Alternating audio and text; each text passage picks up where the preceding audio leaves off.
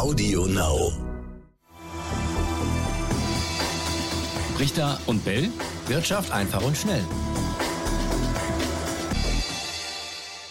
Und damit ganz herzlich willkommen zu einer neuen Folge Brichter und Bell Wirtschaft einfach und schnell. Wir wollen heute mit euch über die Aktienmärkte sprechen. Es ging ja heftig teilweise runter in den vergangenen Wochen. Es gibt viele Probleme im Moment, die der Wirtschaft Sorgen machen. Aber seit ein paar Tagen sehen wir, dass es an den Aktienmärkten nach oben geht, dass wir tatsächlich positive Kursentwicklung haben und äh, viele wundern sich so ein bisschen, warum das eigentlich der Fall ist, weil die Probleme sind ja weiter da. Und genau darüber wollen wir heute sprechen. Äh, natürlich ist Raimund mit dabei und äh, Raimund äh, direkt die Frage, gibt es dafür eine rationale Begründung? Das ist ja immer das Thema bei den Aktienmärkten. So richtig äh, erklären kann man das manchmal nicht, was da passiert, oder? Naja, man kann im Nachhinein immer eine Erklärung finden für Kursentwicklungen in die eine oder andere Richtung. Und jetzt sagt man im Nachhinein halt, ja, es war jetzt so, dass A, die Stimmung schon sehr schlecht war, wieder an den Börsen. Und äh, das ist immer ein positives Zeichen, denn wenn die Stimmung so schlecht ist, dann sagt man, dann haben äh, die meisten, die verkaufen wollten, haben schon verkauft. Es gibt also keine neuen Verkäufe mehr, die noch weiter auf die Kurse drücken könnten. Eher das Gegenteil ist der Fall. Ähm, wenn es nach oben geht, sind diejenigen, die nicht dabei sind, gezwungen, Aktien zu kaufen. Und deswegen äh, geht es nach oben. Daran sieht man, dass ein Großteil der Börse Psychologie ist. Aber es gibt noch einen inhaltlichen Grund und der ist in Amerika zu suchen. Bei uns ist das ja nicht der Fall, aber in Amerika ist es ja so, dass die Inflationshoffnungen jetzt durchaus dahin gehen, dass sich die Inflationsrate abschwächt, mit der Folge, dass die US-Notenbank vielleicht nicht ganz so stark ihre Zinsen erhöhen muss, wie zuletzt befürchtet, und das beflügelt. Was ist mit den ganzen anderen Problemen? Was ist mit der, ähm, ja, mit, mit den Energiepreisen, die der Wirtschaft wiederum zu schaffen machen in Deutschland? Natürlich auch das Thema Inflation. Bei uns ja die steigenden Zinsen, wo man ja gerade bei der Europäischen Zentralbank erst anfängt, tatsächlich da auch ein bisschen Gas zu geben. Was ist damit? Das ist ja nicht weg. Das ist nicht weg. Aber der deutsche Aktienmarkt, auch darüber haben wir ja schon sehr häufig gesprochen, der orientiert sich hauptsächlich am amerikanischen. Wenn es dort nach oben geht, geht es auch bei uns nach oben. Wenn es dort runter geht, auch bei uns.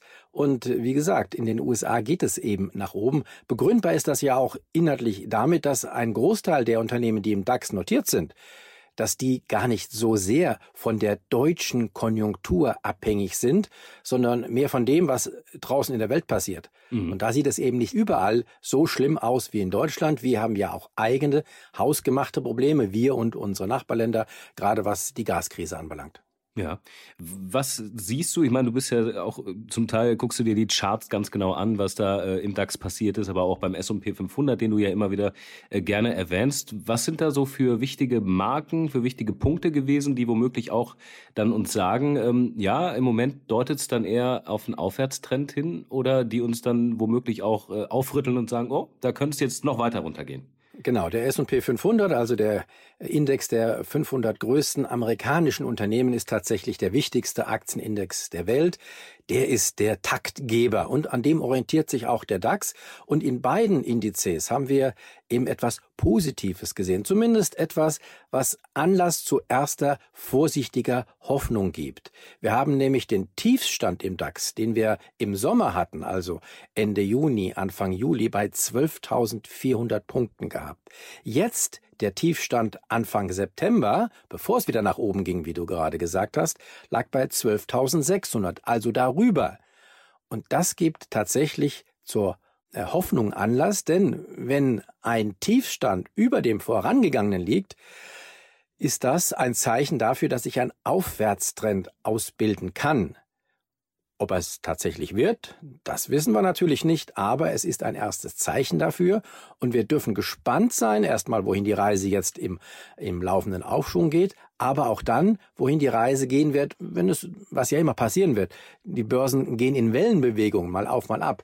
Wenn die nächste, das nächste Wellental wieder über diesem jetzigen liegt, dann hätte sich ein Aufwärtstrend zumindest noch stärker etabliert als jetzt, nämlich mit drei Tiefständen, die über den vorangegangenen liegen.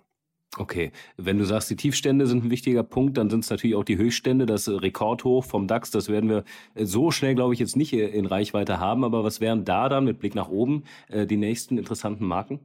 Tatsächlich ist es im Moment eher so, wir müssen nach unten gucken und sagen, ähm, ja, wo, wo könnte der Boden gefunden sein? Und wenn der Boden dann gefunden ist, dann können wir uns auch wieder nach oben orientieren und können sagen, ja, jetzt geht's mal da oder dorthin. Aber ich halte jetzt nichts davon, jetzt schon zu sagen, äh, äh, wo oben wieder die nächste äh, Marke ist, wo man nach äh, abdrehen kann. Ich bin jetzt eher der Meinung, wir sollten tatsächlich nach unten gucken und die Marken, die ich gerade genannt habe, im Blick behalten. Beim S&P 500 übrigens, der hat auch über seinem letzten Tief gedreht äh, vor einigen Tagen. Äh, bei dem ist diese entscheidende Marke eben 3600 Punkte. Darauf sollten wir in den USA schauen. Tja, und wir äh, geben ja auch keine Tipps äh, für irgendwelche Anlagestrategien. Das genau. Einzige, was äh, du dann auch mal gerne wieder ähm, unterstreichst, und das haben wir wirklich in den äh, über 100 Folgen, die wir mittlerweile haben, wirklich immer häufig äh, nochmal unterstrichen. Haben wir schon so viele Folgen? Äh, wir haben wirklich schon so viele Folgen, Raimund. Das sei nicht, ich irre mich jetzt maximal, aber ich glaube, das ist äh, das, was wir tatsächlich schon auf der Liste haben. Boah, ey. Wir machen es schon. Ich, ja, es ist so. Ich bin beeindruckt. Ich auch. Ist einfach passiert, ne? Ja. Plötzlich war es da. Klasse.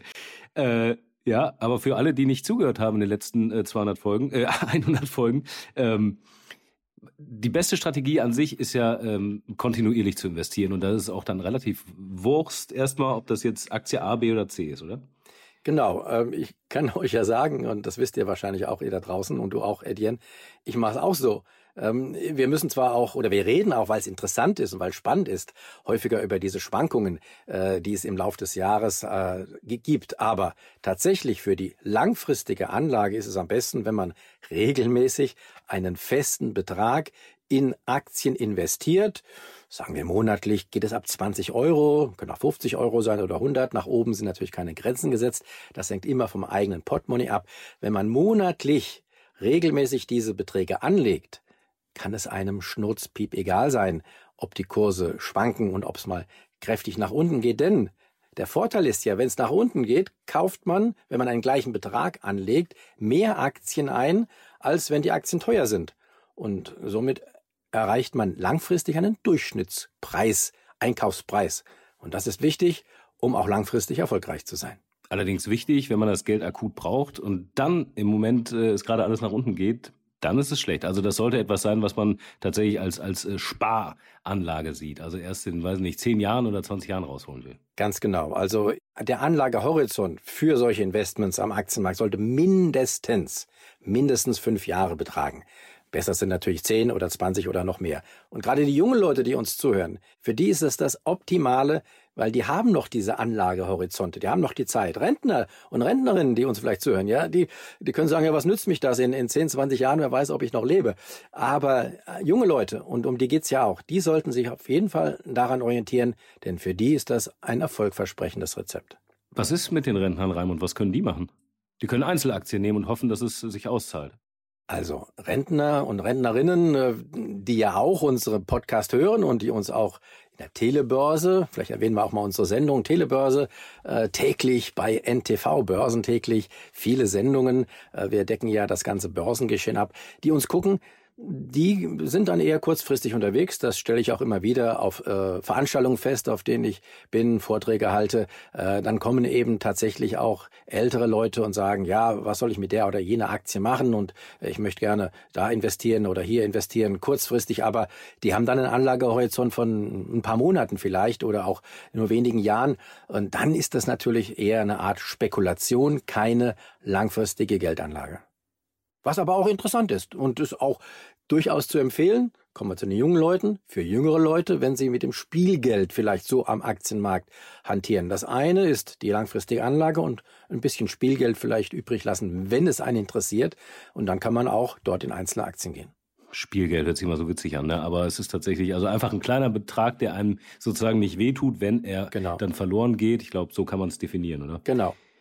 Äh, vielleicht noch ein kurzer Satz äh, mit Blick auf den Kriegsverlauf. Ähm, da gab es ja auch so die ein oder andere Argumentation, dadurch, dass die Ukraine womöglich jetzt einige Gebiete zurückerobert, könnte es den Kriegsverlauf ändern. Und das könnte die Anleger auch wieder positiv stimmen. Ist denn dieser äh, Kriegsverlauf am Ende relevant für die Aktienmärkte? Weil ich meine, äh, die Themen wie Inflation und die hohen Energiepreise würde ja primär ein, ein Erfolg der ukrainischen Armee jetzt auch nicht ändern, oder? Ganz im Gegenteil womöglich.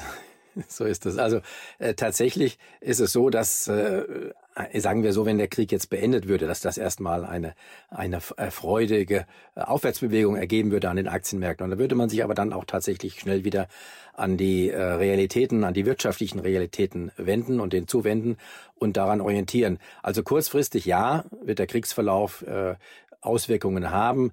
Mittelfristig eher nein. Und auch was den generellen Kursverlauf in diesem Jahr anbelangt, kann man ja sagen, man kann immer sagen, ja, der Krieg hat auch die Aktienkurse gedrückt. Aber vor allen Dingen, und darüber haben wir eigentlich schon äh, Anfang Januar gesprochen, vor allen Dingen war es eben die Zinspolitik und die vor allen Dingen der amerikanischen Notenbank, die Geldpolitik insgesamt der amerikanischen Notenbank, die hier für diesen Rücksetzer im Lauf des ersten Halbjahres gesorgt hat. Und es war weniger der Krieg, so ja, so erstaunlich es für viele auch sein mag. Und deswegen sind ja auch jetzt bei der Umkehr, bei der möglichen Umkehr, auch wieder die Zinsen und die amerikanische Geldpolitik eines der Hauptargumente. Ich erinnere mich äh, an einen Jahresausblick von einem äh, von einem Raimund Brichter, der äh, Ähnliches schon prognostizierte. Ach ja. Aber Raimund, es ist ja noch ein bisschen, es ist ja noch ein bisschen äh, was auf der Uhr. Also äh, Bilanz ziehen wir dann im Dezember, Ende oder im Januar. So machen wir das ja. So machen wir's. Dann gucken wir mal, wie wie recht du hattest. Aber äh, für heute glaube ich haben wir erstmal ein paar gute Dinge rausgearbeitet. Wenn ihr Fragen dazu habt, schreibt uns gerne. Unsere E-Mail ist brichter und bell@ntv.de und dann äh, hören wir uns nächste Woche wieder. Ich will auch gar nicht recht haben, äh, schon gar nicht, man kann auch gar nicht immer recht haben.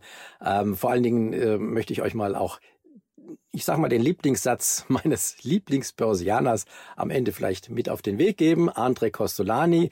Einige von euch werden ihn noch kennen, die Jüngeren vielleicht nicht. Das war ein großer Börsenguru, ähm, den ich selbst noch interviewen durfte. Und der hat einmal gesagt, der hat viele interessante Sätze gesagt. Der hat mal gesagt, ähm, an der Börse ist alles möglich, auch das Gegenteil. Macht's gut. Ciao, ciao. Richter und Bell. Wirtschaft einfach und schnell.